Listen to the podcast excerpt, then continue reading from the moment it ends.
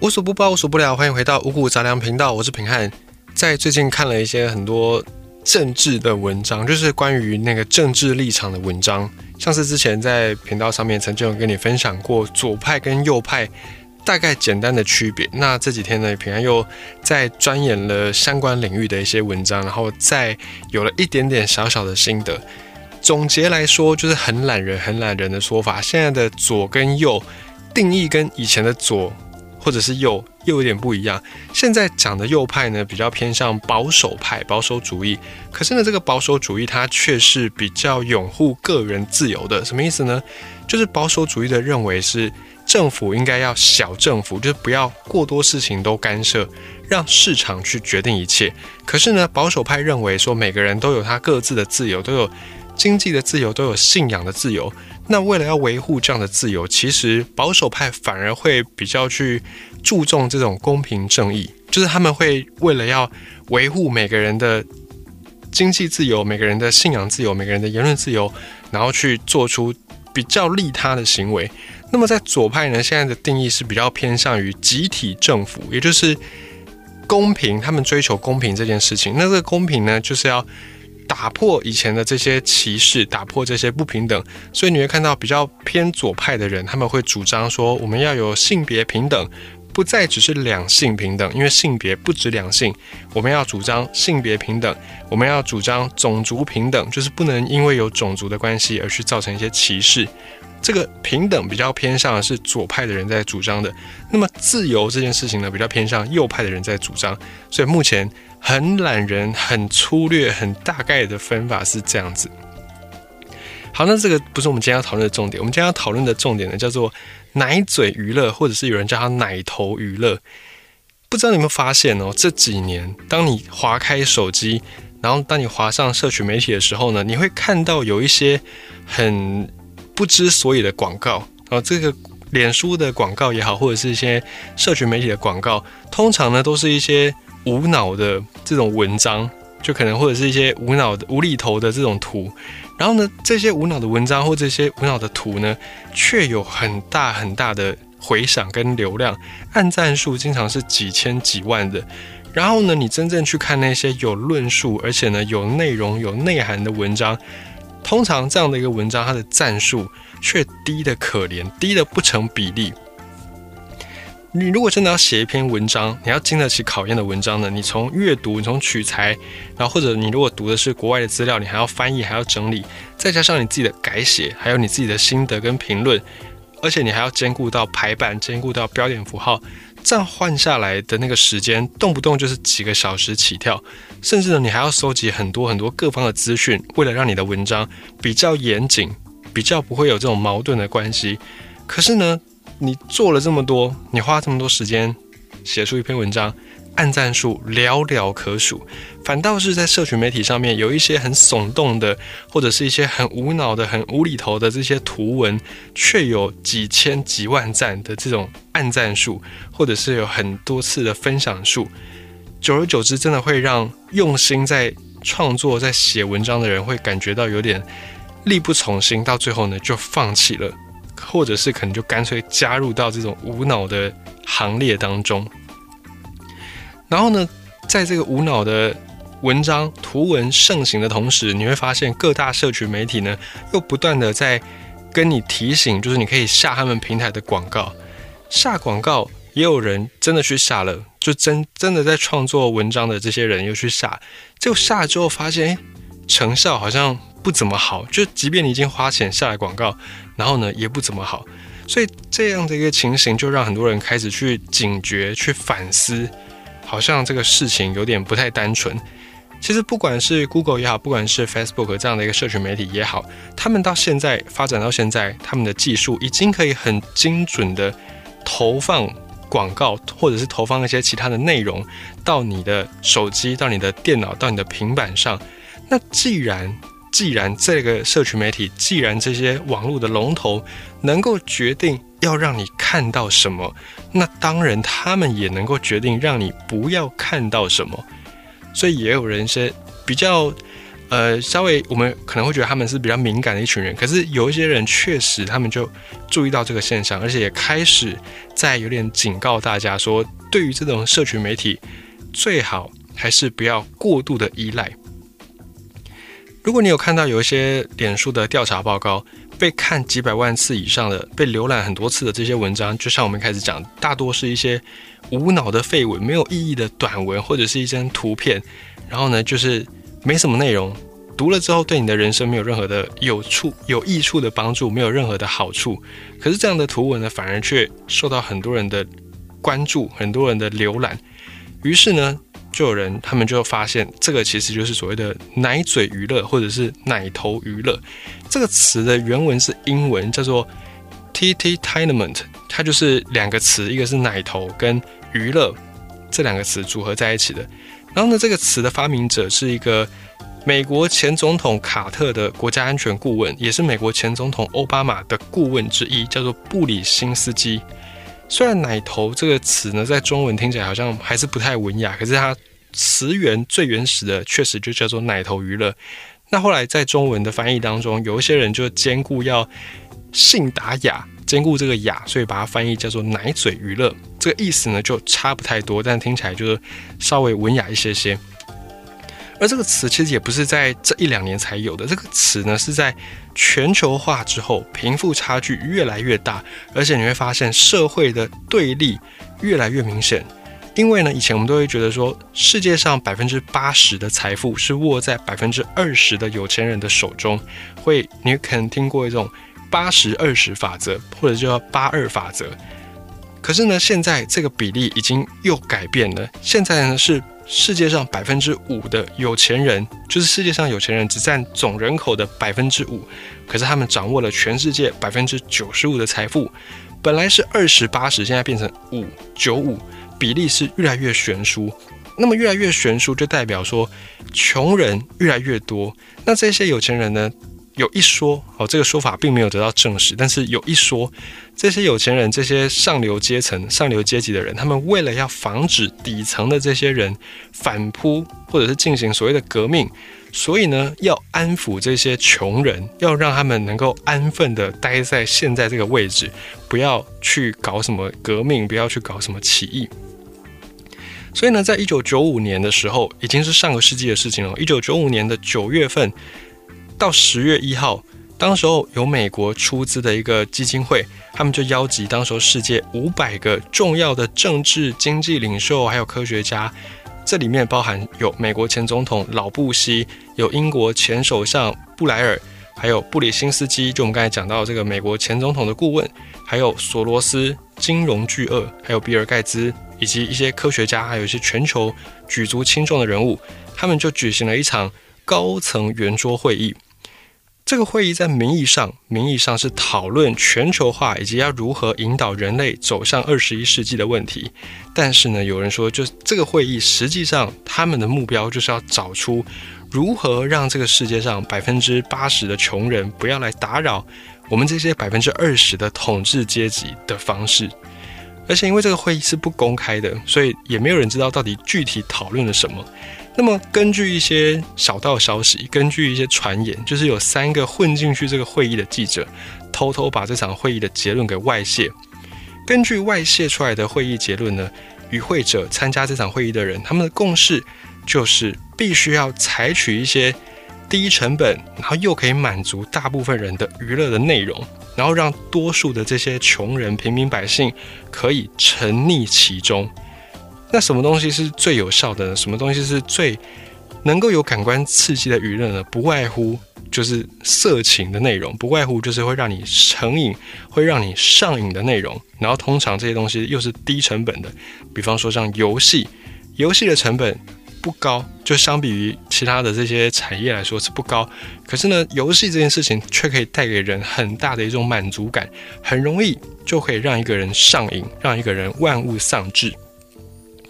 那么这个策略在一九九五年的时候，他们就开始在实行。可是当时候可能没有像现在这么成功，因为当时网络还没有兴盛，网络还没有兴起，也没有像现在这么多的社群媒体，所以大部分的人要接收到讯息，不外乎就透过广电媒体、透过电视、透过广播、透过新闻杂志，顶多就透过这几个管道这个讯息。所以呢，它的成效也有可能好，也有可能更好。好处就是因为。你能够接受的管道不多，所以我只要掌握几个特定管道，我就可以让大多数的人都接受到类似的讯息。但是也可能是因为接受的管道不多，所以它没有办法渗透的很全面，它就产生了一些阶级的排挤。比方说家里没有买电视的，或者是你没有买这个收音机的，你可能就接受不到；或者你没有看报纸的，你可能就接受不到。但在现在这个网络时代，不管家庭的经济状况如何，几乎是人手一机。在这种状态之下，它或许会让这样的一个政策更加普及，让更多人接受到这些所谓的奶头娱乐或者是奶嘴娱乐的内容。所以，这个政策在当时到底成效好或者是不好，以及跟现在比起来是好或不好，其实没有一个论断。但是呢，有一说，就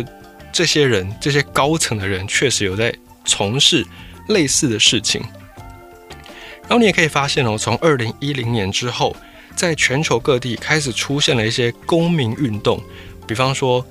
之前美国有一个占领华尔街，然后甚至呢，在中东这边有阿拉伯之春，有什么埃及之春，然后台湾呢也有一些公民运动，太阳花学运，香港的反送中，还有泰国前阵子的学运，以及呢，在今年年初开始的缅甸反军事政变的示威等等。这一些公民运动好像就是默默的在对抗当时候的这场圆桌高层会议，就变成一个突破口。看起来好像似乎这个事情有点转机，可是呢，也有可能也有人觉得这些突破口就是这些高层故意制造出的一个出口，因为。并不是所有的百姓，并不是所有的人呢，都甘于当穷人，一辈子翻不了身。所以有一些意识到这件事情的人，他们可能就会开始去起身去对抗这些所谓的高层、所谓的统治阶层，开始去做反抗。那么这些高层可能也是为了要让这种情绪有一个宣泄的出口，不要让它像是压力锅一样，你把压力锅盖子盖得非常的密，盖好盖满，反而里面的这个压力。就会不断的增加嘛，到最后可能就会爆炸。可是呢，你如果让压力锅的锅盖上面有一个出气孔，这个出气孔只要存在，这个锅压力就可以控制在一定的程度。所以也有人说，就是故意的让这些情绪、让这些反抗的力量、反抗的心思有一个突破口。当然，这个也没有办法有人去证实就是了。好，那我们在讲奶嘴娱乐，它具体是用在什么部分？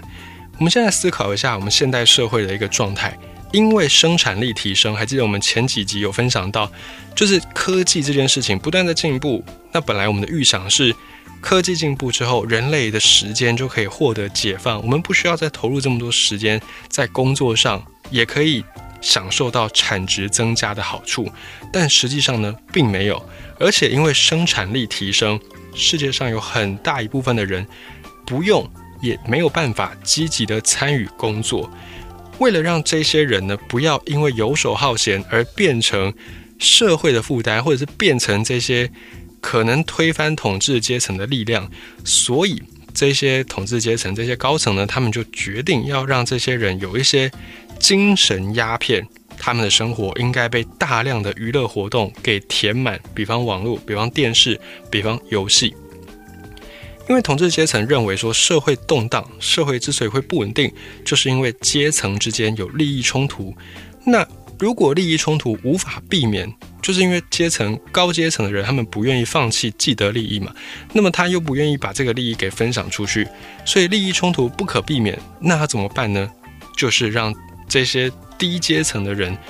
设法转移他们的注意力。设法转移他们不满的情绪，以及让他们满足现在自身的处境。所以你会发现，这几年下来，媒体或者是网络更娱乐化了。以前的媒体是非常非常专业的，可是你可以观察这几年的媒体，不管电视的媒体，不管网络的媒体，都越来越趋向于娱乐化，越来越趋向于综艺化。以前的媒体呢是关心国事天下事的，可是现在的媒体呢是怎么样呢？国事天下事都不关心，关心的是什么？关心的是演艺人员、知名人物的家事，这些家事跟一般民众到底有何关系呢？没有任何关系。可是媒体就是竞相去追逐，竞相去报道这些事情，而且呢，观众也乐于接收这些讯息。对于真正重要的国际大事，大家反而觉得那个太枯燥了，那个太冗长了。所以呢，媒体网络泛娱乐化，就是这种奶头娱乐，就是这种奶嘴娱乐的其中一大体现。那还有所谓的发泄型娱乐也是如此，比方说。像是现在的网络色情非常非常的猖獗，甚至呢，你可以用蓬勃来形容来发展。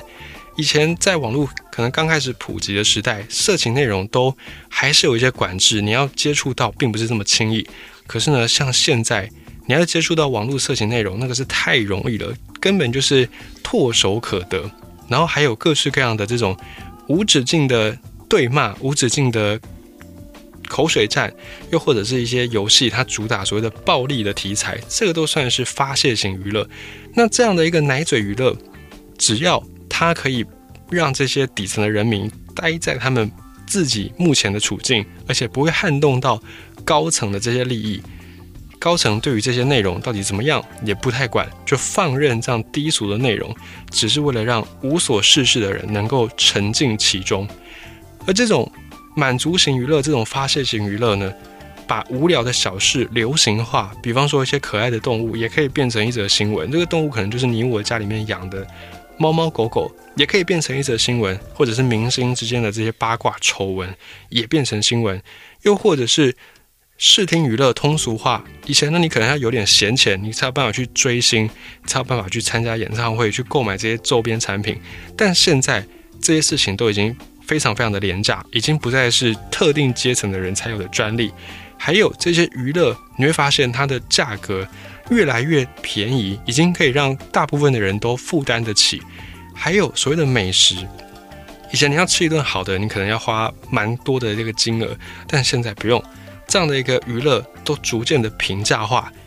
这个平价化，当然它背后可能有一些市场机制在运作。当然，也有人有阴谋论，就觉得说这个也其实是。我们刚才讲的这些高层统治者故意为之的结果，因为呢，贫富差距的生活其实远远超乎我们的想象，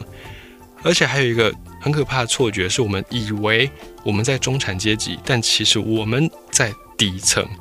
什么意思呢？当我们还年轻，当我们未婚的时候，我们的收入通常可以足够自己开销。可是当我们婚后呢，你会发现夫妻两人的收入加起来。可能也顶多打平家庭的必要开支，这个是中产阶级的生活。可是其实对这些高层统治者来说，我们就算是在底层的人。而且呢，这个快节奏的生活、工作或者是娱乐都越来越速食、越来越快速，这种步调之下呢，反而让我们没有办法好好的静下心来去思考。于是呢，你会看到这几年下来，不管在中国，不管在世界各地，年轻人都开始觉得未来好像已经没有希望了。以前呢，大家接收到的观念是你只要努力就一定会有结果，哪怕这个结果可能要过好几十年才会显现。但是呢，你只要努力，你不放弃就有机会。可是现在年轻人慢慢慢慢意识到一件事情，随着他们慢慢出社会开始工作，发现很可怕的残酷的事实。现在的社会已经不是努力就有结果了，努力可能不一定有结果，而且你可能努力下去赔上你的青春，赔上你的所有的一切，到最后你只是为这些有钱的高层统治者们在打工，变成他们的奴隶，所以开始很多人有所谓的躺平这件事情，就是不再那么努力去工作了，反正我就是基本。工作时间是多久，我就做多久，然后时间到我就准时打卡下班去过我自己的娱乐。反正呢，我已经再怎么努力都不可能像我的父辈母辈那一样，可以有自己的一个小窝，可以有自己的一些财产，已经做不到了。那我就干脆放荡自己，我就干脆让自己能够沉浸在这些娱乐当中。然后这个又回到我们刚才讲的奶嘴娱乐。于是呢，这些年轻人又投入到奶嘴娱乐，然后就变成一个循环。就在这样的一个循环当中，浑浑噩噩的度过一生。那么，统治阶层或者是这些有钱人们，他们在做的是什么呢？他们让他们的孩子，让他们的下一代从小接受精英教育，完全不用去让他们担心课业，不用去担心生活。然后呢，他们在白天就是工作，就是去做他们的这些各自的行业、各自的职业。然后回到家之后呢，他们就可以尽情的去放松，尽情的沉浸在他们的娱乐当中，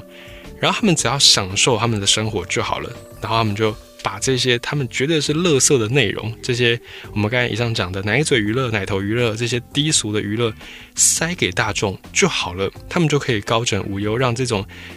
富有的生活模式可以不断的复制、不断的承袭下去。好，当然，以上我们所说的呢都没有实际的一个验证，所以你可以把它当成是一种阴谋论。可是呢，这个阴谋论，我觉得在某种程度上，确实这些奶嘴娱乐、这些奶头娱乐，在这几年真的有变得比较泛滥一些。你划开手机，划开脸书，你可能划个五分钟，你会发现你看不到一篇对你有用的、对你有帮助的文章。这个这样的一个现象，假设你是从几年前开始。你就在使用脸书的使用者，你一定一定会有非常有感觉，一定会发现这个事情，就是娱乐内容的低俗化、娱乐内容的廉价化以及它的普遍化、大众化。这些呢，固然对在中下阶层人来说呢，是一个可以不用花这么多钱就负担到娱乐的一个方式、一个途径。可是相对应的，它也在剥夺我们思考的能力。因为当你去追求这种即时速食的娱乐，然后你不再花时间像以前这样读一本书，然后从头到尾把一字一句都字字句的去斟酌，把它吸收消化完。当我们不再去做这样的事情的时候，我们就放弃了自己思考的权利。而我们放弃自己思考的权利之后的那个当下，这些内容，这些媒体。灌输给你的内容，就会让你变成信以为真的内容。也就是说，这些网络巨头、这些高层的人，要让你看到什么，你就会选择接受什么，你就会相信什么。到最后呢，你就是摆布受控于人，你就不再是你自己独立的主宰，你就是受制于这些要让你看到特定东西的人的那个奴隶，一个傀儡。所以在这样的一个奶嘴娱乐、奶头娱乐。流行的当下，还是如果有机会、有可能的话呢，尽可能保持思考，尽可能保持这种阅读的习惯。这是平安目前想到唯一能够对抗奶嘴娱乐、对抗奶头娱乐侵蚀我们大脑的一个方式。